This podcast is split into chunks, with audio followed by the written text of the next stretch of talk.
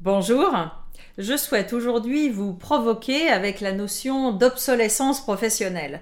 Et je vais parler de deux grandes problématiques, celle des métiers à expertise et celle des métiers plus généralistes. Tout d'abord, les métiers à expertise, c'est là où c'est le plus évident. Certains métiers ont une dimension technique et technologique importante et comme cela évolue parfois vite, c'est à vous de faire votre veille technologique pour être sûr que votre domaine reste toujours pertinent en termes d'employabilité, un mot un peu barbare, et ensuite que vous êtes toujours bon dans votre domaine.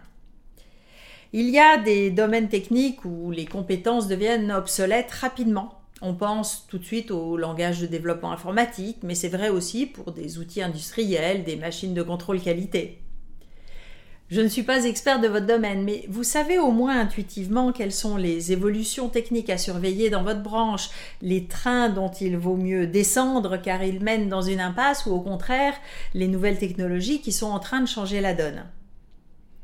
Et ensuite, même dans un domaine d'actualité et d'avenir, si vous n'investissez pas dans vos compétences, vous risquez de vous retrouver dépassé assez rapidement. Si vous avez un employeur qui s'occupe de votre formation continue, vous avez de la chance. À vous de voir néanmoins si cela correspond à vos projets de développement de carrière, à vous.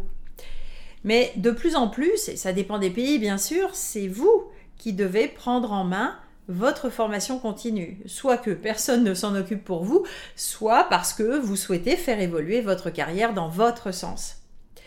Le risque, c'est qu'entre les réponses aux clients, les demandes de vos chefs, euh, les besoins de vos équipes, vous n'avez pas le temps de réfléchir à comment vous vous voyez dans 3 ou 5 ans, et encore moins de faire les lectures ou formations nécessaires. Donc mon message est simple, si vous êtes dans un domaine où les techniques et technologies évoluent vite, vous devez investir en vous.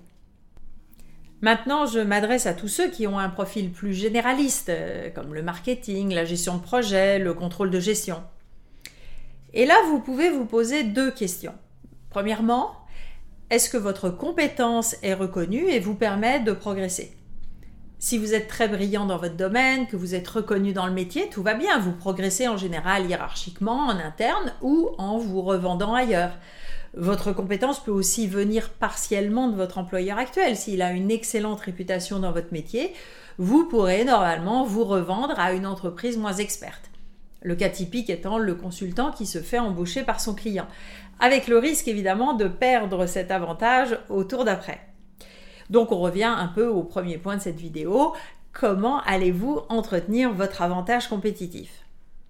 Cas inverse, vous n'avez pas de réel avantage compétitif au niveau des compétences par rapport à d'autres chefs de produits, d'autres chefs de projet, d'autres contrôleurs de gestion, où il n'est pas reconnu, ce qui revient à peu près au même. Oui, je sais, ça dérange, mais il faut voir la réalité en face. Il y a d'excellents professionnels partout. Voici alors la deuxième question. Est-ce que l'expérience a de la valeur dans votre métier? Si l'expérience est valorisée dans votre métier, pas de souci. Par exemple, dans la vente ou la négociation commerciale, le fait d'avoir des années de bouteille et un bon réseau est en général valorisé et recherché. Mais si l'expérience n'est pas vraiment valorisée, là, vous avez un problème. Car ça veut dire que vous êtes remplaçable par de plus juniors que vous, en général moins chers, et le problème, c'est que vous n'en êtes pas toujours conscient. Prenons le métier de marketeur en grande consommation que je connais de mon passé professionnel et par certains de mes clients en coaching. En France particulièrement, mais aussi ici au Canada, c'est un métier de jeune. Plein de projets excitants, on change de marque, de marché, on lance de nouveaux produits, de nouvelles campagnes de communication, bref, on ne voit pas le temps passer. Sauf qu'il y a pour beaucoup une sorte de trou noir après 10 ou 15 ans de carrière. Vous en côtoyez beaucoup des chefs de produits de plus de 40 ans autour de vous. Ce n'est évidemment pas officiel, mais il y a une sorte de loi du up or out avec des règles tacites en interne ou chez certains recruteurs. Si on est bon, on doit être directeur avant 40 ans. Sous-entendu, si vous n'êtes pas directeur à 40 ans, vous êtes médiocre. Ou bien, on ne peut rien comprendre aux réseaux sociaux si on a plus de 35 ans. Enfin, vous connaissez ce genre d'a priori. Donc, pour résumer, si vous êtes dans des métiers à expertise, êtes-vous sur un secteur d'avenir et comment entretenir votre avantage compétitif sur le marché? Si vous êtes plutôt dans un métier généraliste, soit vous progressez hiérarchiquement, soit votre expérience est valorisée, euh, soit vous avez un problème. Alors oui, je cherche à vous faire peur, car on s'en rend compte parfois un peu tard. Et ça vaut le coup de réfléchir aux lois de votre marché professionnel pour anticiper, prendre votre destin en main et éviter l'obsolescence professionnelle. Le coaching de carrière, ça sert aussi à ça.